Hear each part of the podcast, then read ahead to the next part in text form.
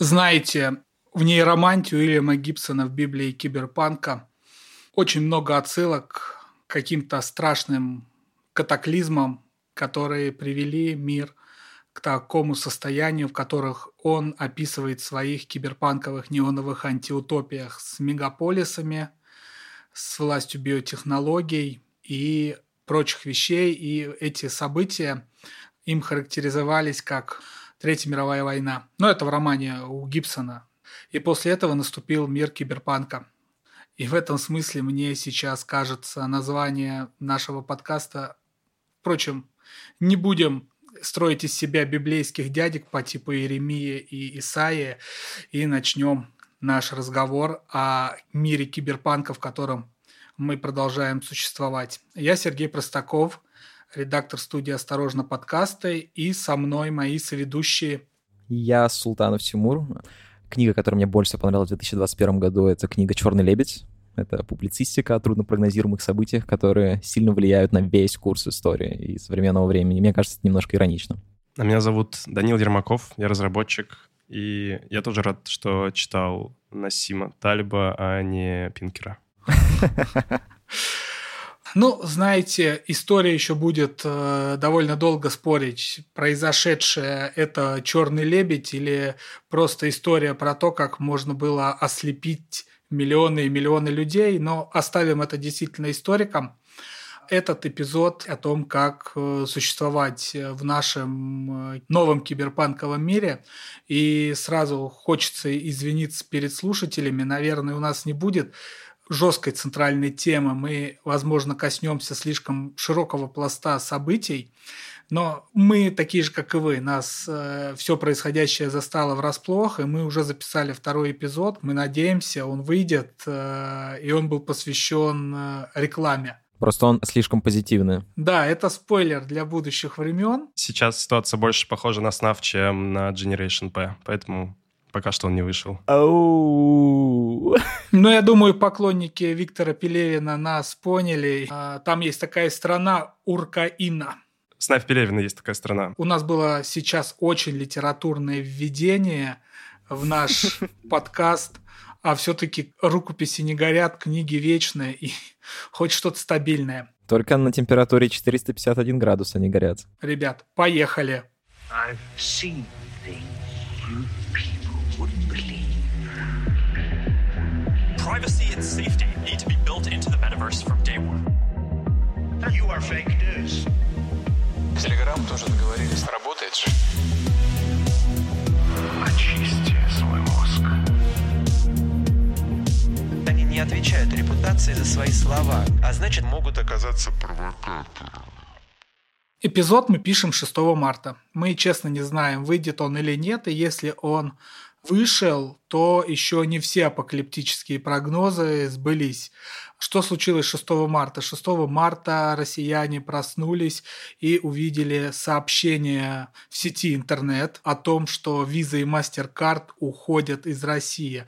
Еще недавно мы жили с пониманием, что Visa и MasterCard перестанут обслуживать только отдельные банки российские, но теперь все россияне лишены MasterCard и Visa. Кроме того, что теперь довольно сложно будет снимать наличные деньги с российских карт, даже по типу тех банков, и мы, наверное, в силу всяких рекламных обязательств не можем произносить их названия у нас, но были такие банки, мы не сможем снимать наличные за рубежом, а кто-то пограмотнее меня финансово может объяснить, что это еще влечет?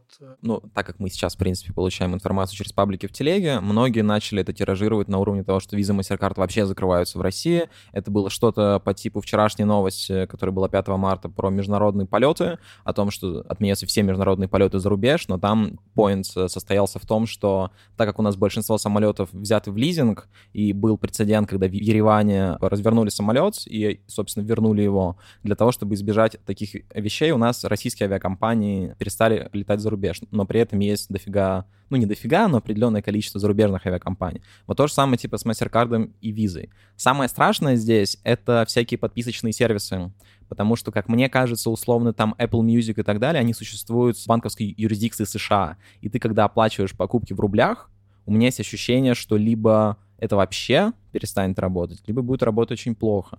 Мы не сможем букировать отели, ну, хотя и Booking.com уже нет, но в любом случае, ну, вот условно, вы приезжаете за границу, и там нужно а, очень часто кредиткой оставить залог. Это нельзя будет делать аренда автомобилей и так далее. Но самое страшное здесь, наверное, это куча всяких подписочных сервисов и куча вещей, связанных, ну, типа там с фотошопом и прочие такие контрагенции, когда у тебя идет оплата в долларах.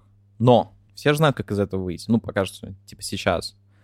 Сейчас из всего этого можно выйти с помощью карт Union Pay. Есть карты МИР плюс Union Pay. Union Pay — это китайская платежная система, и вы можете загуглить, есть определенное количество банков, а, туда входит, ну, уже санкционный «Газпром», который не подходит, но там есть что-то типа а, Россельхозбанк, Банк Восточный. Солидарность. Солидарность, куча других непонятных банков, о которых бы я вообще никогда не слышал, если бы не было этой штуки с Union Pay. И уже ЦБ, по-моему, даже на официальном уровне сказали, что типа оформляйте такие карты. Поэтому, если вы слышите этот подкаст сейчас, бегите оформлять Union Pay. Давай здесь проясним, что на территории России платежи по картам Visa и MasterCard будут работать так же, как и они работали. Сложности возникают в снятии налички и оплаты за границей, и, как ты сказал, в оплате сервисов. Здесь есть оптимистичная штука с экономией ну, при таком-то уровне инфляции. Ну ладно, простите мне этот тупой юморок. Пока готовился к этому подкасту, я, вероятно, прочитал абсолютно все тексты э, про то, как существовали под санкциями Ирак в 90-е и Иран вот сейчас после ядерной программы. И, конечно, эта история довольно интересная с той точки зрения, что если не вдаваться в какие-то политические оценки, то Иран, хоть он и выглядит огромная азиатская страна, там, с идеологизированным населением и так далее, но вот этот э, канал э, через Китай превратил его глобально зависимым от Китая. То есть все покупает Китай. Но самое интересное – что канал вывоза и ввоза налички э, внутри Ирана осуществляется благодаря мусульманскому праву, обычаям и традициям. То есть, если раньше это гарантировали какие-то банковские законы, там, правила, то теперь они опираются реально на исламское право. Там же сложные отношения с ростовщиками, да, но есть какие-то опции, позволяющие заниматься подобным ростовщичеством, да, деньги передавать. Меня поразил такой откат в средневековье, который именно в финансовом секторе произошел.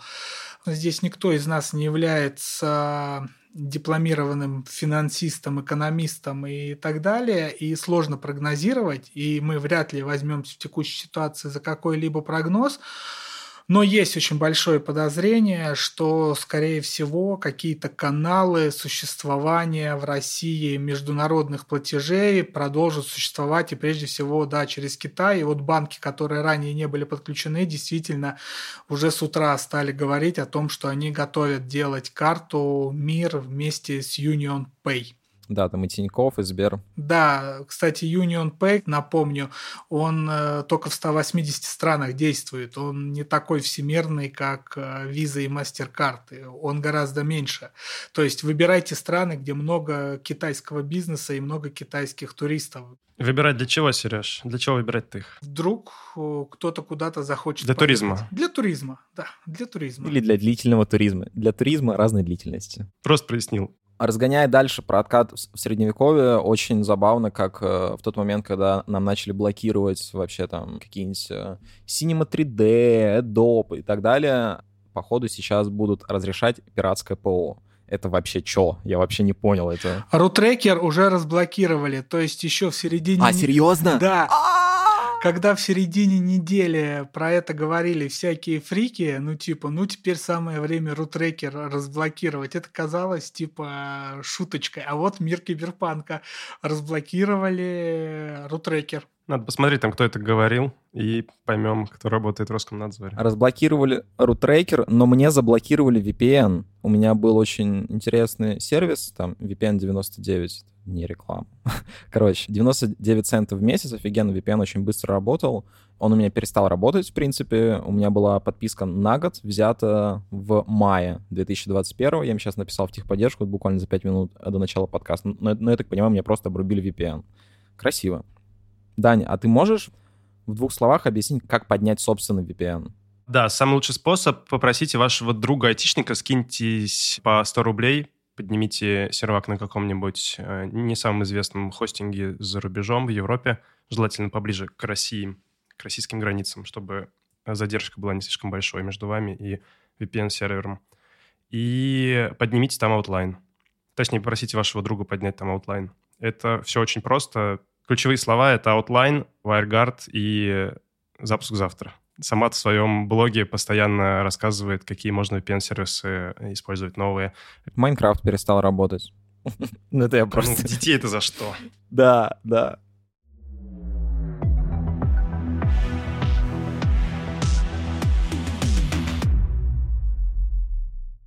Первая тема у нас была следующая у нашего эпизода, записанного три недели назад, да. Сломает ли нам государство интернет? Ну, как ощущение, сломало ли нам государство интернет? И как скоро оно его сломает? Сломали интернет. Мне кажется, даже YouTube сейчас начинают ломать, потому что есть же сервисы, которые позволяют смотреть доступность в каких-то определенных регионах. Я уже не помню, как он называется, но, в общем, это буквально типа несколько дней назад была статистика, показывающая то, что YouTube начинает блокировать. Ну, а всякие твиттеры, фейсбуки, за ним потянется Инстаграм, если кто не знал, то Инстаграм — это как бы часть меты, который Facebook. Скоро мы останемся вообще без соцсеточек. Ну, YouTube пока пошел на крайне мощную уступку российскому государству сложившейся ситуации. Я не знаю, как долго она продлится, а уступка следующая. Он отключил таргетирование рекламы в России, в YouTube, и поэтому реклама теперь может быть только внутренняя, ну, записанная самим производителем.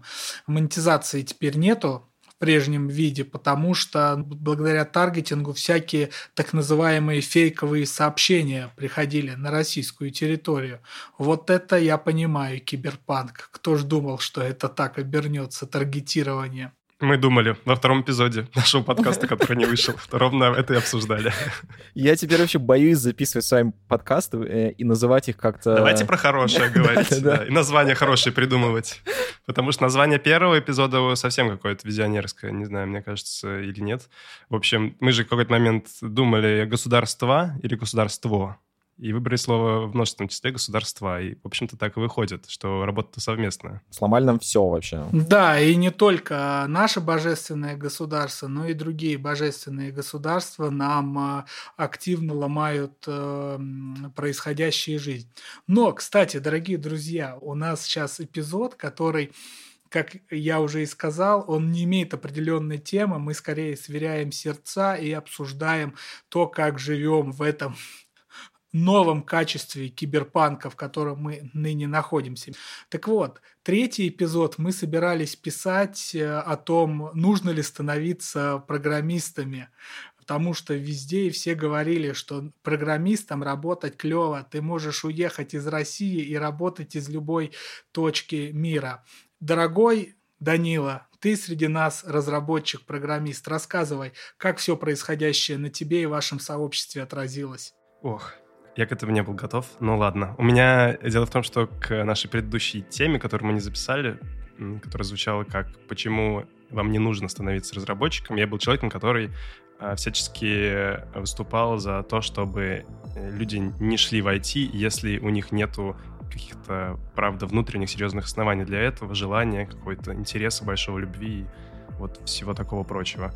А сейчас, за последнюю неделю, я снова стал тем человеком, который говорит, что, конечно же, хорошо бы иметь хард-скиллы, которые можно вот так вот масштабировать, не знаю, правильно ли это слово, но которые позволят развязаться, во-первых, с э, страной пребывания или с городом, не так важно, а во-вторых, с валютой заработка и, в принципе, позволит человеку быть более космополитичным. В нашей среде, отвечая на твой вопрос, э, сейчас массовой миграции.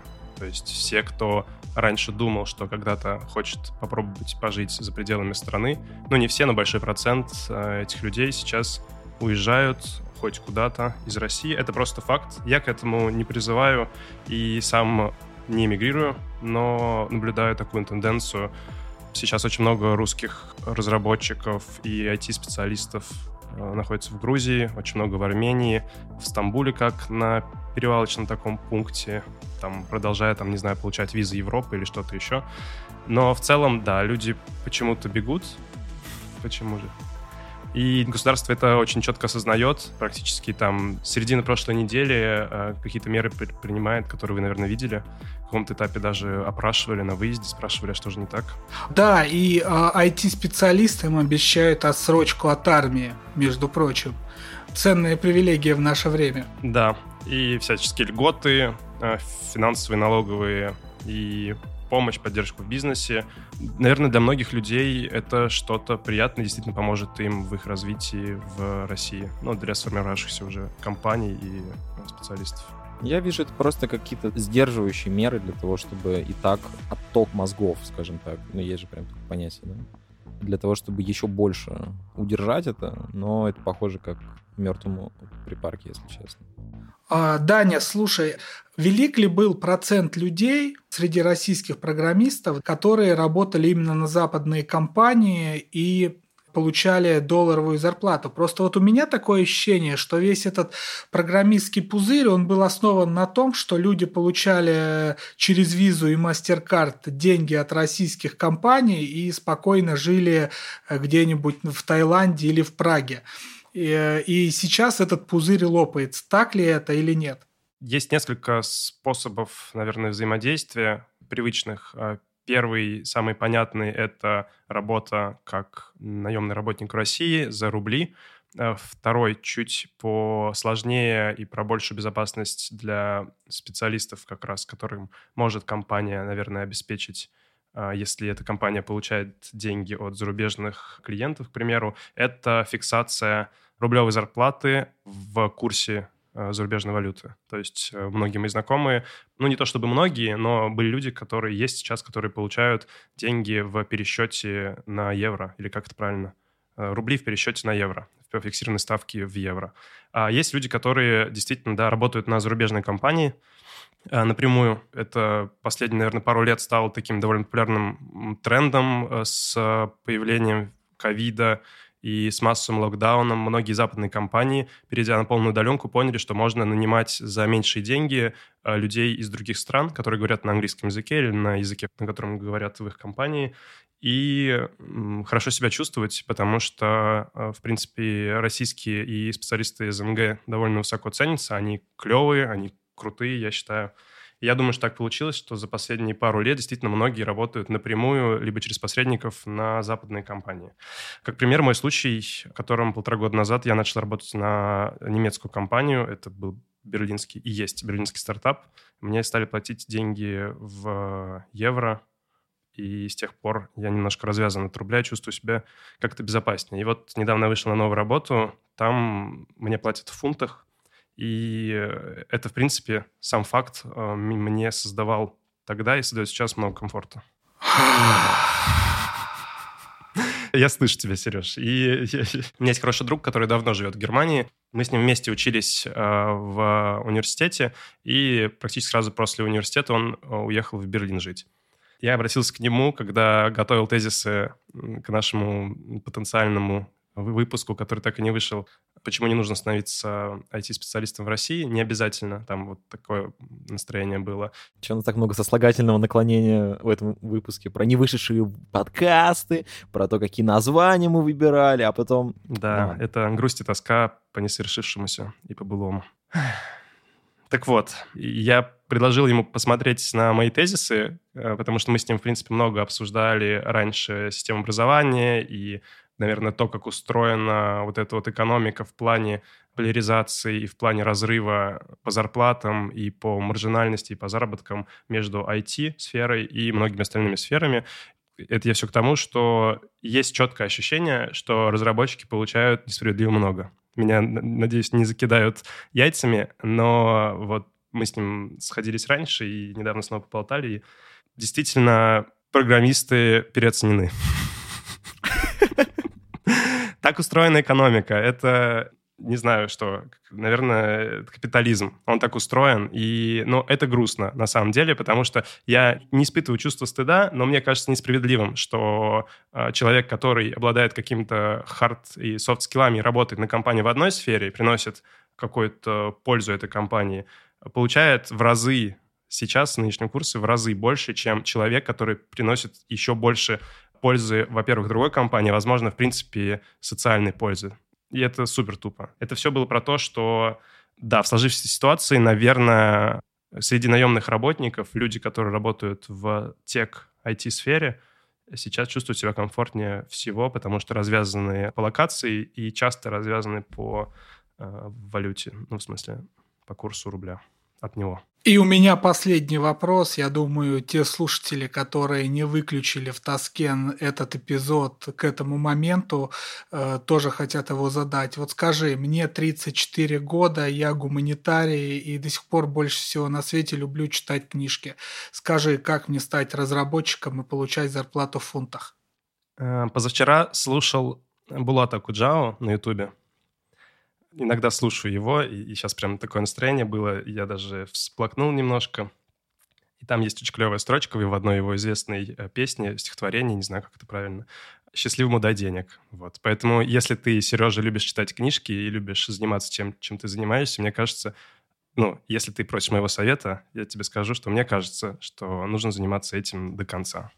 Э, это само собой, это наша русская вальгалла. Тогда я уточню вопрос, формулирую менее философски. Скажи, пожалуйста, а все-таки реально получить образование программиста и в чем оно заключается, когда тебе 30 лет, и ты уже состоялся в других сферах каких-то? Если мы говорим не про совет, стоит ли, а насколько это возможно, я считаю, на 100% никаких ограничивающих факторов нету, а, кроме а, мотивации, желаний, интересов и там достатка времени и сил. Я думаю, что многие сейчас, а, желая как-то обезопасить себя, готовы пожертвовать интересами и планами и получить какой-то вот хардскиллы в IT-сфере. И это, в принципе, очень даже возможно. Есть много хороших курсов на русском и на английском языках. Например? Только Курсеру заблокировали. Большинство вещей тоже заблокировали. Но есть торренты ну, не в качестве рекламы, но есть очень хорошие ребята, otus.ru, они прям приятные. И есть другие э, платформы, на которых можно учиться. Я думаю, что стоит, опять же, спросить у знакомых айтишников, они подскажут. В современном мире есть Telegram, и он сейчас прям наводнился людьми, э, сообществами. Есть много каналов про вход, про образование в IT, не только в IT. Э, там люди очень много обсуждают, каким путем можно пойти, и там тоже можно почерпнуть на старте. В общем, есть достаточно источников информации, есть проверенные способы изучить. Это вполне себе детерминированная такая штука, знание, навык почти любой из IT-сферы. И это все возможно. Да, пожалуйста, начинайте пробовать.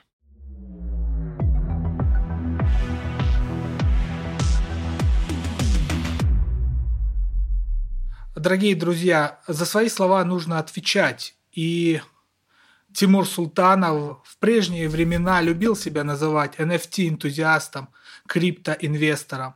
Ну, рассказывай, как ты поживаешь в текущей ситуации со своими NFT? Блин, звучит слишком иронично. Мне сразу вспоминается последний эпизод Соус Парка, там, где был Баттерс, который вот прям такой образ чувака, говорит, NFT, NFT, NFT, покупайте, покупайте. Нет, на самом деле, если серьезно, если обойтись без таких художественных эпитетов, абсолютно, по-моему, дурацкий как NFT энтузиаст, я не понял, зачем я вообще разрешил так себя называть. Ну, ну, ну да ладно. А, я себя чувствую, ну, если честно, тоже чуть более защищенным, потому что у меня весь заработок в долларах. И все, чем я занимаюсь, это приносит тоже валюту цифровую, но которую очень легко обналичивать. Даже э, ввиду текущих санкций, и несмотря на то, что такие обменники, как там FTX или Binance, начинают блочить российские карты, всегда есть типа peer-to-peer переводы, эта платформа выступает как посредник, ты переводишь там стейблкоины. Стейблкоины — это криптовалюта, которая привязана фиксированно к курсу доллара, вот, и получаешь на карту деньги. Даже если начинают блочить это, всегда есть э, определенные обменники. Есть очень популярные агрегаторы биткоин-обменников, где все буквально работает так, что ты приезжаешь в какой-то офис, например, обычно какая-то одна комната небольшая в бизнес-центре. Эти штуки есть в каждом вообще большом городе. Я вот даже, когда задумывался о туристических поездках длительных, в Тбилиси, например, я прошерстил, и в, и в Тбилиси эта тема, ну, типа, более чем существует. Вот, ты туда приезжаешь, переводишь стейблы человеку вживую, он тебя отчитывает и дает кэш. Все. У тебя какие-то лично уже проблемы были за эти недели с выводом э, средств? Или ты их заморозил, пока не пользовался? Случилось все так. Когда я проснулся 24 февраля, первое, что я сделал после всех новостей, это я все альткоины, ну, это типа всякие мелкие монеты, это не биткоин, не эфир и так далее, я их сразу же перевел в стейбл, и зафиксировал, пусть и не по самому хорошему курсу, но я их зафиксировал, потому что крипторынок все равно сначала отреагировал довольно сильно, но сейчас восстановился, и все сейчас более даже чем хорошо. Вот, я сделал это, немножко э, потерял впоследствии, но мой прогноз был, что все может быть хуже. По поводу выводов, нет, я не сталкивался с этим, потому что у меня к Binance, допустим, привязана карта Тиньков. Тиньков не попадает под санкции, и там все хорошо. Но я не криптоинвестор в том плане, что я такой покупаю валюту на скачках там делаю деньги. У меня это по-другому. Я это делаю через NFT, через э, продажу всяких цифровых коллекций, через всякие игровые проекции и через... Э, есть огромная-огромная сфера в крипте, которая называется амбассадорские программы, тестнеты и так далее. Какой-то проект запускается, и они запускают амбассадорскую программу. Ты должен, как представитель бренда, допустим, в своем регионе, делать какие-то видео, инфографику, переводы статей и так далее. И впоследствии они потом, когда по-настоящему запускаются, они тебе отсыпают определенное количество токенов. Вот. А большинство таких вещей, они работают через KYC, верификацию личности. Ты при э, регистрации должен пройти верификацию личности. Но это все обычно большие бренды, там все нормально, нет никаких э, с этим проблем. Но сейчас много кто начал блочить. То есть, с одной стороны, вроде бы крипта в идеале это децентрализованная система в принципе. Но здесь все равно есть централизованные инстанции, будь то биржи по типу Binance, там, FTX и так далее, это централизованные штуки какие-то компании, которые предоставляют тебе услуги, это тоже централизованные институты. И часть компаний по разным причинам начали э, блокировать пользователей из России, не давать им, в принципе, зарегистрироваться.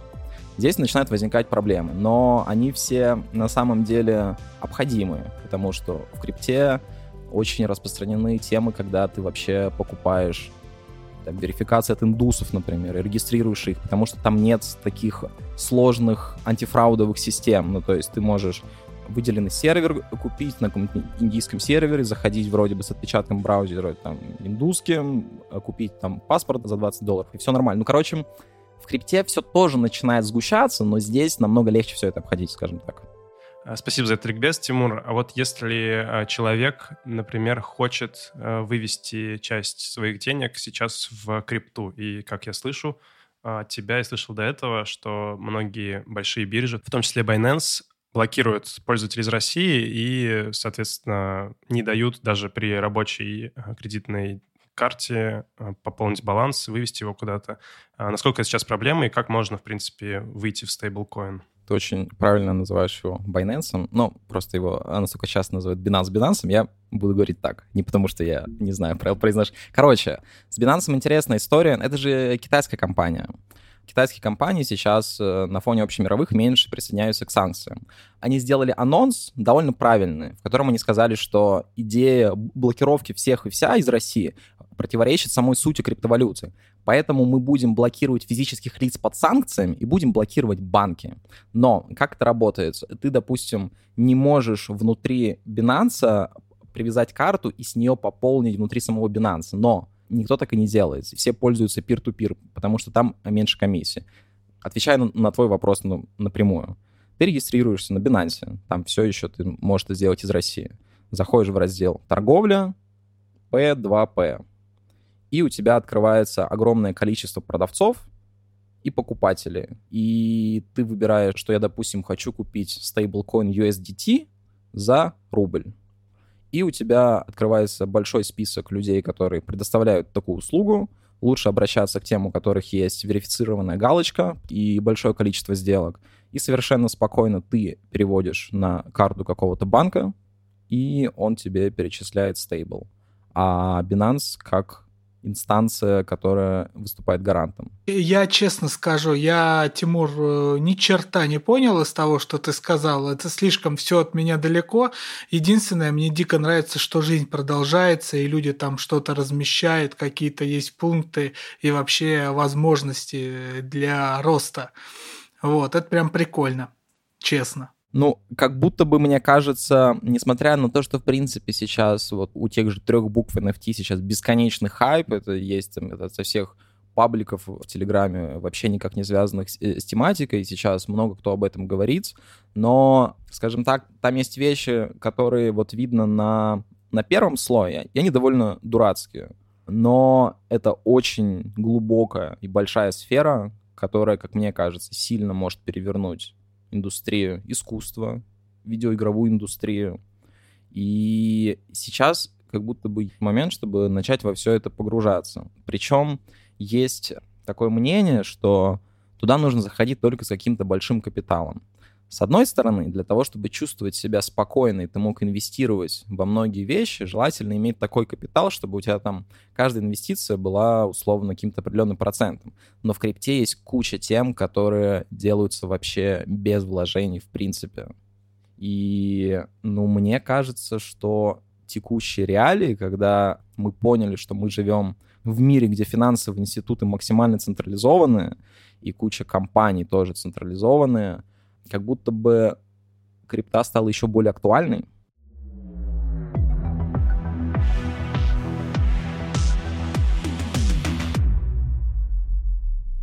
Я себе текущую ситуацию сейчас вижу как большую долю реальности и какую-то долю реакции э, людей и социума на эту новую реальность, на эти события. И, по-моему, эта реакция включает в себя в том числе весомую часть истерии, которая, в принципе, нормальна. И мне интересно, что ты про все это думаешь, э, Сереж, потому что э, слышу лиричные э, ноты, немножко грустные в голосе. И мне вот очень хочется вернуться поскорее домой. Я уезжал на пару месяцев и собирался дальше жить в Москве после этого. И мне супер хочется домой, я очень скучаю. Мне интересно, как ты в этом всем, и что ты думаешь про вот эту ситуацию и про реакцию на нее. Вернемся ли мы в ближайшее время к привычной жизни, или киберпанк пошел по этой ветви? Знаете, я в начале прошлой недели думал из-за сложившейся ситуации идти на психотерапию, которую я два года посещаю, или не идти. Ну, потому что если я буду на нее ходить в ближайшее время, я буду обсуждать только условно, как я реагирую на происходящие новости. И знаете, мне двое людей, один из них был кандидат медицинских наук, моя сестра двоюродная, ее зовут Юля, и моя любимая женщина, ее зовут тоже Юля, как ни странно, обе мне сказали одинаково, да какая разница, с чем работать психотерапевту. И я, конечно, пошел, в общем, был довольно тяжелый сеанс, и, знаете, интересную штуку вынес из этого. У меня возник конфликт она говорит, Сергей, ваша опора – это ваш интеллект. А я говорю, это отвратительно, что у меня есть интеллект. Я слишком много знаю об истории человечества, и я легко проецирую в то, куда мы попали. Нет, Сергей, вы не понимаете, мы попали совсем в другую ситуацию. Это совершенно новая. Она не повторяет те ситуации, в которых были ваши предки. Вот, и я на самом деле обо всем этом думал. Мы действительно попали в новую ситуацию. Можно проводить какие угодно исторические аналогии, но знаете, почему всегда исторические аналогии хромают? Потому что все уже на свете было, и все варианты уже случались. То есть можно оптимистичными закидываться, как успокоительными вариантами, а можно пессимистическими, то есть без разницы, вы всегда найдете материал для того, как вы думаете. Но лично у меня общее ощущение такое, что мир киберпанка вот этого, он действительно изменил свое качество. И, собственно, если бы я этого не чувствовал, я бы не запускал этот подкаст никогда, потому что с конца десятых годов, и особенно последние два года, когда воцарился коронавирус, помните такой, кстати, коронавирус, омикрон, вот слова из памяти, да, встают, а мир, ну, стремительно стал меняться. И, ну да, на наше поколение выпало, да и не только на наше, ну, в общем, выпал огромный, глобальный, тяжелый катаклизм, и, конечно, здесь нужно только на будущее запомнить такую вещь, что к сожалению, мы в нормальном качестве мира находимся, потому что ненормальным были вот эти 15-20 лет спокойствия, по крайней мере, для России. И то относительно. У нас были теракты, у нас э, много чего происходило не очень хорошего. Но мы жили на этой подушке временной безопасности, и она давала нам ощущение, что в мире что-то изменилось. Но тут Александра Глебовича Невзорова включаю, который любит рассуждать о людях с позиции биологии. А с позиции биологии Homo sapiens и кроманьонцы мы существуем 100 тысяч лет. И 15 лет перед десятками там, тысяч лет это вообще ничего. И это наша большая иллюзия, это наше огромное заблуждение, и плохо что, как это называется, что нас к этому не готовили. И мне кажется, ментально мы, по крайней мере, как э, конкретные люди, выросшие на конкретной части суши, получили какой-то сумасшедший исторический и экзистенциальный опыт за эти 10 дней. И я думаю, это даже неплохо, потому что мы, по крайней мере, реально стоим на пороге нового витка именно интеллектуального развития. Вот, поэтому мое ощущение, ну, постараюсь себе утешать тючевским афоризмом «Блажен, кто посетил сей мир в его минуты роковые». Наверное, это даже неплохо. Во всяком случае, я записываю этот эпизод не в метро. Скажем так. Спасибо, Сережа.